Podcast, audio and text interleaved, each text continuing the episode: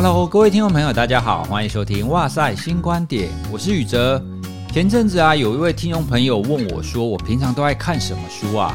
完了，其实我看的书很多都是漫画书啦。那除了漫画书以外呢，我所看的文字书其实都蛮杂的。像我最近啊，在早餐的时候都会读一本在讲海报哈，影响世界的一百张海报之类的哦。那它当中啊，它又提出了很多很特别的海报，我觉得蛮有趣的啊。透过这种方法来了解一下整个近代社会的一个变迁。那另外呢，如果是心理学相关的读了就有很多，因为我通常不会是一本书一定要从头到尾整个读完才会换下一本。我通常是比如说早餐的时候看这一本，看几页，那中间休息的时候呢，我会看另外一本，那晚上呢可能又看另外一本哦，所以我一天当中可能会在不同的书当中来来回回。最近呢，我在看的书呢都比较偏记忆有关系哦，因为啊，虽然心理学当中有学到记忆跟大脑，可是呢，我一直在想这样子的知识怎么样好好的可以来跟大家介绍。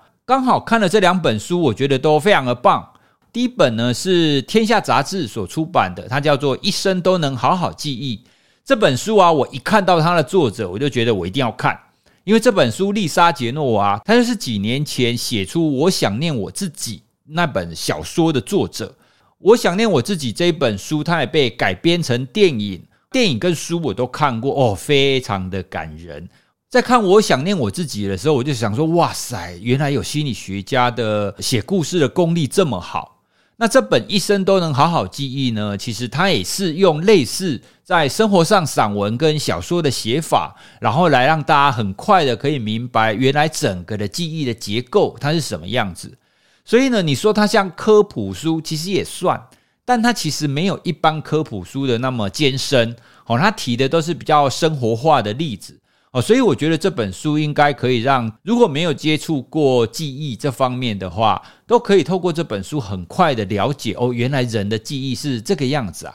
那另外一本呢，可能就比较硬一点，但是我很喜欢哦，因为我很喜欢硬一点的书。这本书呢叫《大脑韧性》，是行路所出版的。那这本书当中啊，它可以说是一个大脑健康的大全。而且呢，他是用科学文献的方法，他不是随便跟你讲讲哦，他不是随便听到说，诶，你晒太阳就可以让大脑比较好哦，不是这个样子。他讲的所有的观点都来自于科学的文献，所以他当中谈了很多对大脑有益处的一些行为，好像是运动啦，像是睡眠啊、休息啊等等的。那他也厘清了一些一般人对大脑的迷思，比方说，他当中就谈了有一段，我觉得非常有意思。大部分的营养补充剂，它的基本原则是，如果你是营养正确的，换句话说，你是营养均衡的话，那么你吃那一些营养补充剂，其实没有太大的效果哦。因为很多人不是都说哦，为了大脑健康啊，你要吃什么素、什么素、什么素，有没有？现在卖很多保健食品嘛，哦，所以保健食品的市场非常的大啊。但是他这本书里面居然逆风的说，就科学文献来看，只要你营养均衡。吃这些补充品的效果其实都不大，所以这个是我很喜欢的地方，它可以很逆风的跟大家讲一些科学上的事实啦。哦，所以呢，各位，如果你也跟我一样喜欢从科学证据来看说怎么样可以让你的大脑更健康的话，那么这本《大脑韧性》哦，它是一个非常好的一个参考书哦。不过这本书蛮厚的哦，这两本书我都蛮喜欢的。好，那各位如果感兴趣的话，我会把书的连接放在资讯栏，那大家可以点资讯栏参考一下哦。今天呢，要来跟大家聊聊酸敏这个议题。那一方面呢、因为奥运的关系，因为前阵子奥运嘛，那大家其实都很关心选手的表现，那大家都在帮选手加油嘛，然后都希望选手可以表现出平常所努力的成果。可是呢，你就会看到有少数的人，他会在社群上发言，他就会说啊，你怎么搞的？怎么失误那么多，一直失误，这样不行啊？或者是对射箭选手说，哎呦，你怎么都射不准，这样怎么行？就你就觉得很奇怪，就是你嘴巴这么厉害，哎呦，不然你很厉害，你去打。你就会发现有一些酸民，就是会在社群上，就是留一些让人家觉得不愉快，甚至让当事人觉得有点受伤的一个言论。刚好啊，最近我也在看我们节目在 Apple Podcast 上面的留言，那也有看到有留言说，哦，这个节目男性的声音实在是太难听了哦，让我听不下去。那我就想说，诶，男性的声音不是在讲我吗？当时我就想说，嗯，对啦，我的声音是不好听。可是我觉得很疑惑的地方是，啊，你觉得不好听，你就不要听就好啊，你为什么还要刻意留言呢？啊，因为如果是我，我听到某一个节目，我觉得不喜欢，可能是内容不喜欢，或者是声音不对频，我可能就默默的就划掉嘛，就关掉就好啊。可是你要到我愿意刻意去留下评论，我觉得干嘛这个样子呢？没有必要。所以我也想说，到底为什么这些人会想要刻意去留言啊？然后昨天啊，我也听了玛丽欧跟你喝一杯的节目，那当中啊就有访谈陆宇真主播哈，就是小陆。那他也提到说，以前啊，曾经也有人嫌弃他的声音。我想说，哇塞，主播诶，主播这声音很好听的啊，居然也有人要嫌弃哦。也就是说，不管怎么样，要嫌弃你的人，一定会挑出毛病来嫌弃你。所以我就开始很好奇，到底这一些人在鸡蛋里挑骨头，或者是刻意要在社群上，就是要针对别人，给别人痛苦的这些酸民，他到底是怎么一回事呢？搜寻过后，我发现酸民这件事情其实没有那么单纯呢。在国外啊，其实也开始有非常多的研究，然后他们去想说，到底这个酸民的事件造成什么样子的影响？一般我们通常只会觉得说啊，酸民啊，不过是这样嘛，你就不用管他嘛。可是呢，在澳洲有一个研究机构，他做了一个澳洲的社群酸民的一个调查，然后他就发现呢，其实酸民这个事件没有我们想象中的那么单纯哦。他在他们的调查结果当中啊，我发现有八 percent 的受访者表示，他们其实经历过持续性的这一种酸民哦，网络仇恨啊，或者是威胁啊，或者是攻击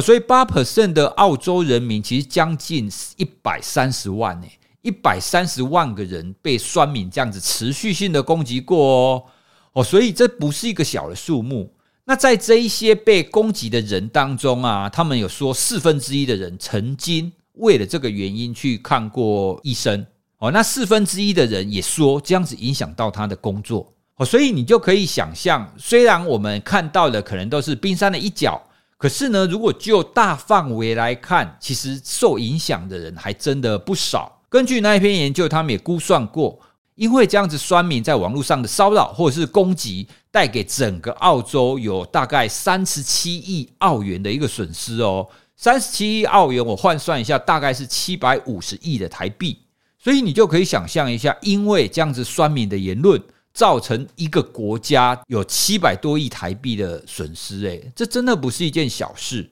那我们前几天啊，也在哇塞的 IG 线动里面有询问，就是听众朋友，那听众朋友回忆里面呢，有说有九成的人有看过他所关注的名人或是 KOL 有被酸民攻击过。换句话说，有九成的人是这种酸民攻击的旁观者哦，就是大家都看过。那大约有四分之一的人说他自己有被酸民攻击过哦，就百分之二十五。所以这虽然是小样本的一个调查啦，不过呢，从这样子的数据也可以知道，其实酸民在我们台湾的情况也不是一个非常少数哦。它看来也是一个渐渐、慢慢、日益茁壮的一个恶性的现象。好，那提到酸民呢，大家都会有自己的一个解读。酸民的类型当然很多种，那像是政治的酸民啊，这种最多哦。那名人八卦的酸民啊，路边摊啊，什么事情哦，就凡是什么事情，大家都可以不经意酸一下啦。哦，那有一些人他会说啊，这些酸民他就是自卑啦，哦，因为他自卑的关系，所以他要攻击别人。哦，比方说，因为他自己没钱，所以他会仇富。哦，那因为他可能没有交女朋友，所以他会仇女。哦，很多人都会用这种自卑的心态来解释为什么酸民会这个样子，但这也不是全部，而且这一种啊多半是特定性的。哦，比方说我们刚刚讲的仇女的人，他应该就只会仇女嘛，那仇富的人可能就只会仇富。可是呢，在社群上的确有一些酸民，他是无所不酸的，什么事情只要他看到，他一定要酸一下。好，那这一种呢，就是我们今天要谈的无所不酸。我们就把它定义为酸民当中的队长 或将军好了，好，因为刚刚我们讲的那种一般的乡民，可能他是针对特定性的嘛，但是我们讲的这一种就是无所不酸的，所以我们就用酸民队长来称呼他好了。他是可以把这样子的黑暗的特质哦，把它发挥成淋漓尽致。谈到酸民，当然也要也要提到这个是我们现在网络世代的一个特色啦。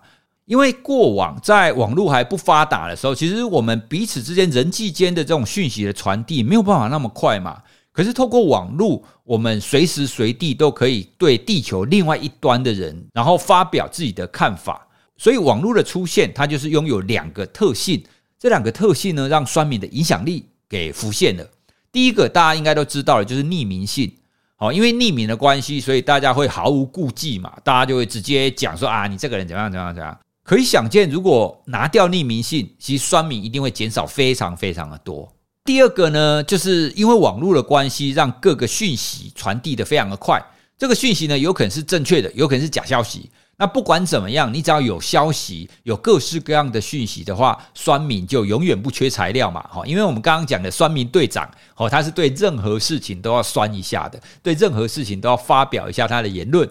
哦，所以因为网络的这两个特性，所以让整个这样子的酸民的特质，然后就浮现出来，让这样子酸民的影响力就会扩大。扩大以后呢，就像我们刚刚前面讲的澳洲那一个研究的例子一样，哦，就会让整个国家都会有蒙受一定程度的损失。好，那除了匿名之外呢，还有没有什么这一些酸民队长是比较特别的？从我读到的一些研究当中，有发现几点哈。那今天来跟大家分享。第一点呢，这个算命队长他喜欢的回馈跟我们一般人不一样。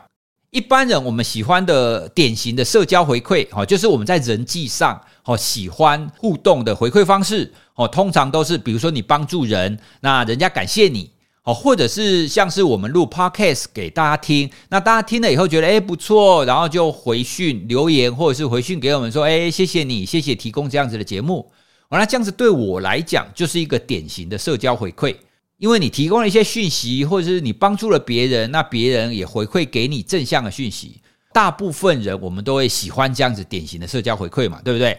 研究当中啊，就发现啊，这种酸民队长他喜欢的不是这种典型的社交回馈哦，他喜欢的刚好是相反的，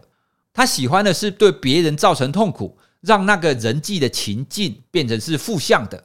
比方说啊，他们那种非典型社交回馈的一个量表当中，他有几个问题，像是他会问说：“我喜欢让别人生气，或者是我喜欢让场面变得尴尬。”像这种问题啊，你通常不会觉得说：“诶，我好像喜欢让别人生气，对不对？”因为通常都是五点量表或七点量表嘛，通常你会选择很低分哦，因为大家谁会想要让场面尴尬，谁会想要让别人生气呢？哦，所以正常情况，这种题目的得分都很低嘛。可是呢，在我们刚刚讲那种酸民队长，他在这种题目上的得分就会偏高哦。哦，换句话说，你从这样子的一个量表，你就可以知道这些人所要的这种人际的回馈，哦，或者是我们说社交回馈，它并不是典型的，而是这种非典型的，就是我要让场面变得很难看，越难看我越开心，越尴尬我越喜欢。所以这是第一点，这种酸民队长跟一般人不一样的地方。那从这样子的一个他们喜欢这种回馈，你也可以想象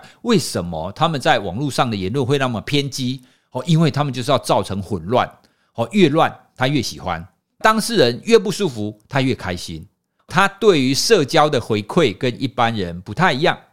那另外呢，跟大家厘清的是，有一些人呢，他会不小心让别人生气，或者是不小心让场面变得很尴尬哦。那例如那一些自闭症光谱的那一些个案。哦，因为他们可能搞不清楚别人的情绪嘛，哦，所以他们通常是在无意间去惹毛了别人，哦，所以这一类的人呢，他让别人生气，会让场面尴尬，不是他刻意的，因为他搞不清楚状况。可是呢，我们刚刚讲的这种酸民队长，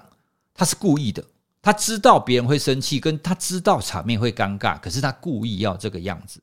所以这样子的一个评估啊，在一些研究当中都发现，只要这样子的程度越高。那么他展现出来的酸民行为就会越明显。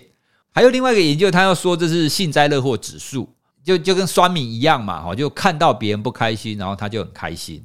可是呢，他还是跟一般的幸灾乐祸不一样啦。因为像是我们平常讲幸灾乐祸，通常只是说好，我的对手或是我讨厌的人，那出错了，或是出糗了。所以我们就有一点点那种幸灾乐祸的感觉嘛，对不对？我讨厌的人出糗，哎，我就暗爽一下啊。可是呢，我们刚刚讲的这种酸民队长，他不是针对性的哦，他是所有的人哦，就是地图炮啦，哦，这所有人出糗他都爽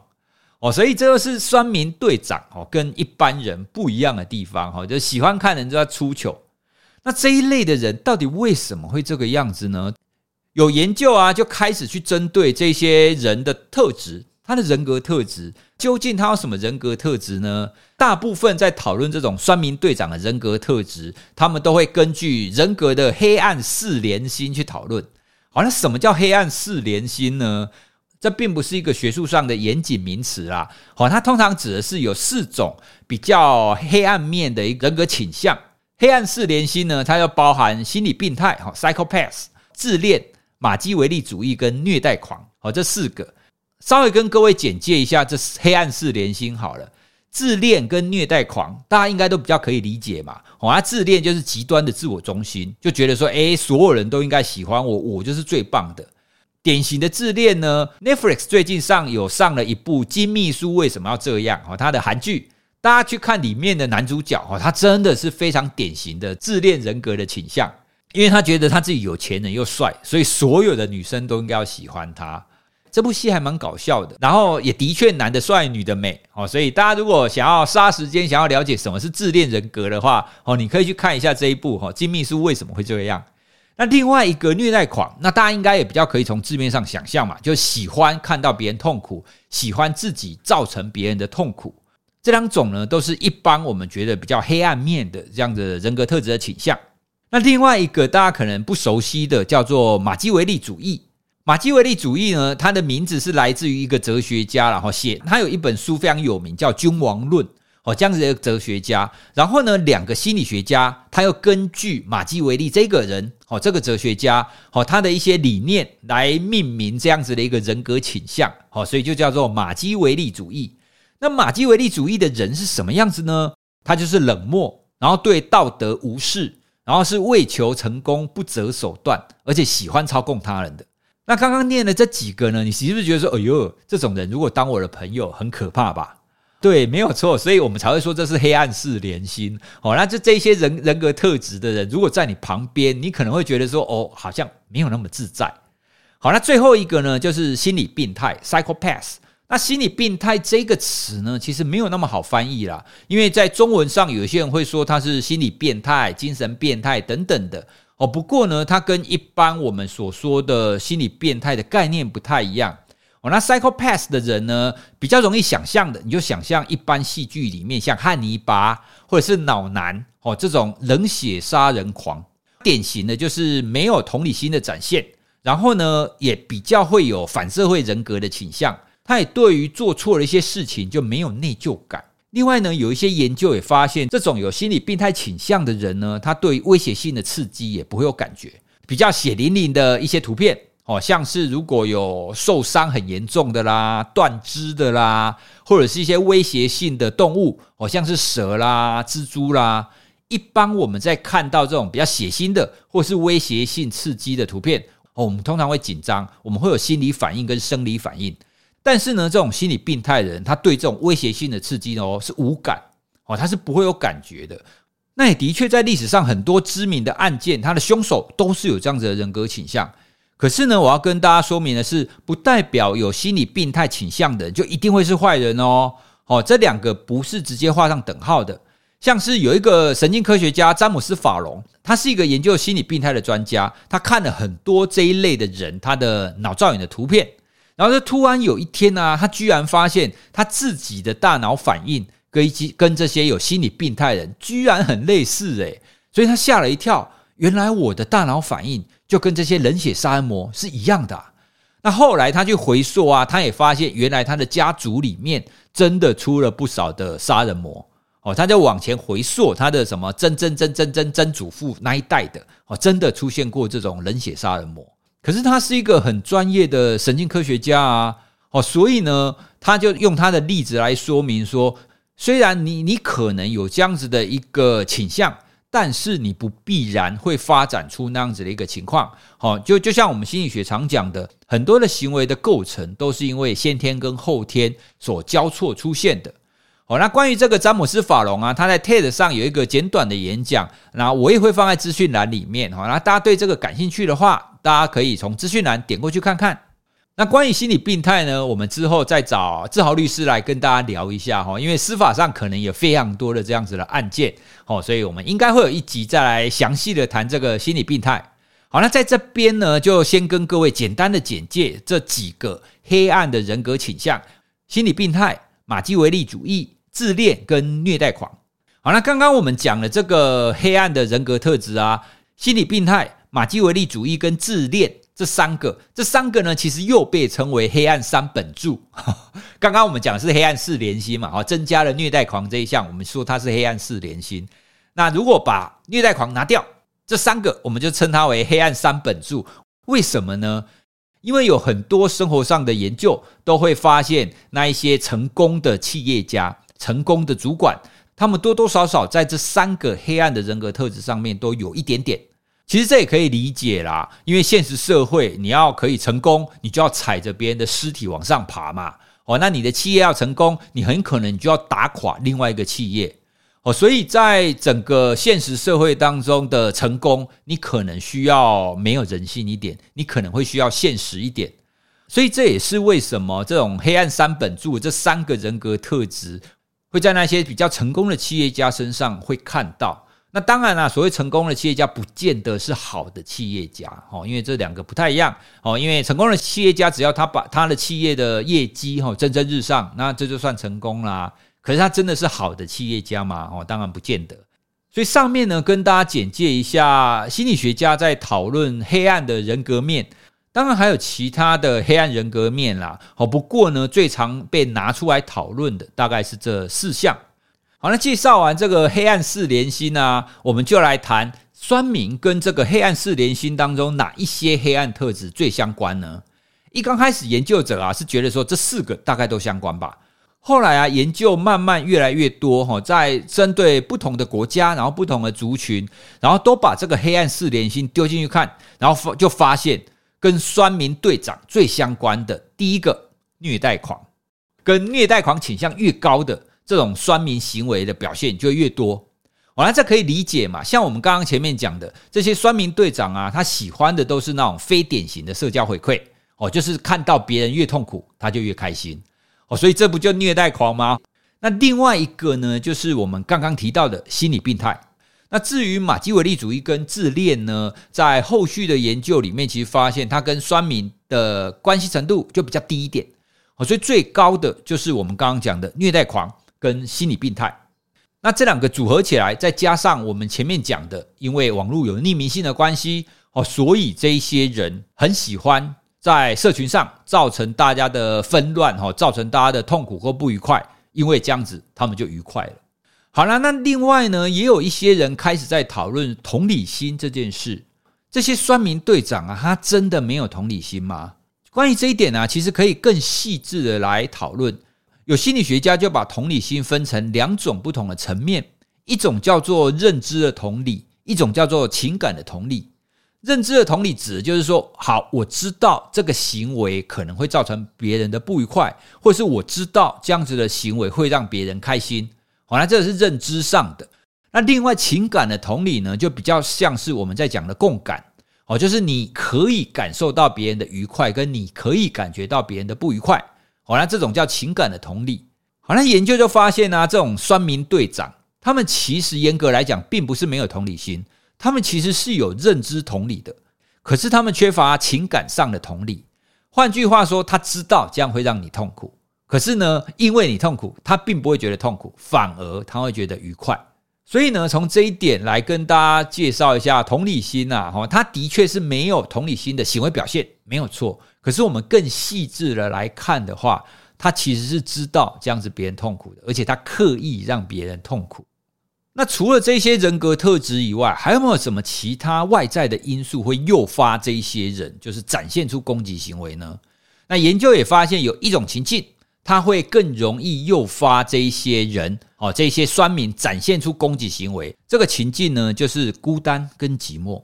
其实不用说酸民啦。其实一般人在网络上有这种被排挤感、这种孤单跟寂寞的感觉的话，他本来就比较容易会展现出攻击行为。哦，像很典型的一个研究，它是用 Cyberbullying 的方法去做的。这个研究呢，它一组有三个人，那三个人当中呢，真正的实验受试者只有一个，那另外两个人是串通好的。哦，那他们三个呢，就是在实验当中，他们应该要互相传球。哦，理论上大家和和气气的嘛，你传给我，我传给你，你传给我，我我传我传给你。可是呢，在这个实验当中啊，他们就故意有两个人彼此一直互传，就不传给真正的受试者，所以真正的受试者就会觉得被排挤啊，他就有那种孤单的感觉。那后续他们再去测量，就发现当他在网络上被排挤的时候，有这种孤单感的时候呢，他就容易展现出这种攻击行为。好，那大家如果要知道攻击行为怎么测量的话，可以往前找我们之前在讲的启发心理实验室，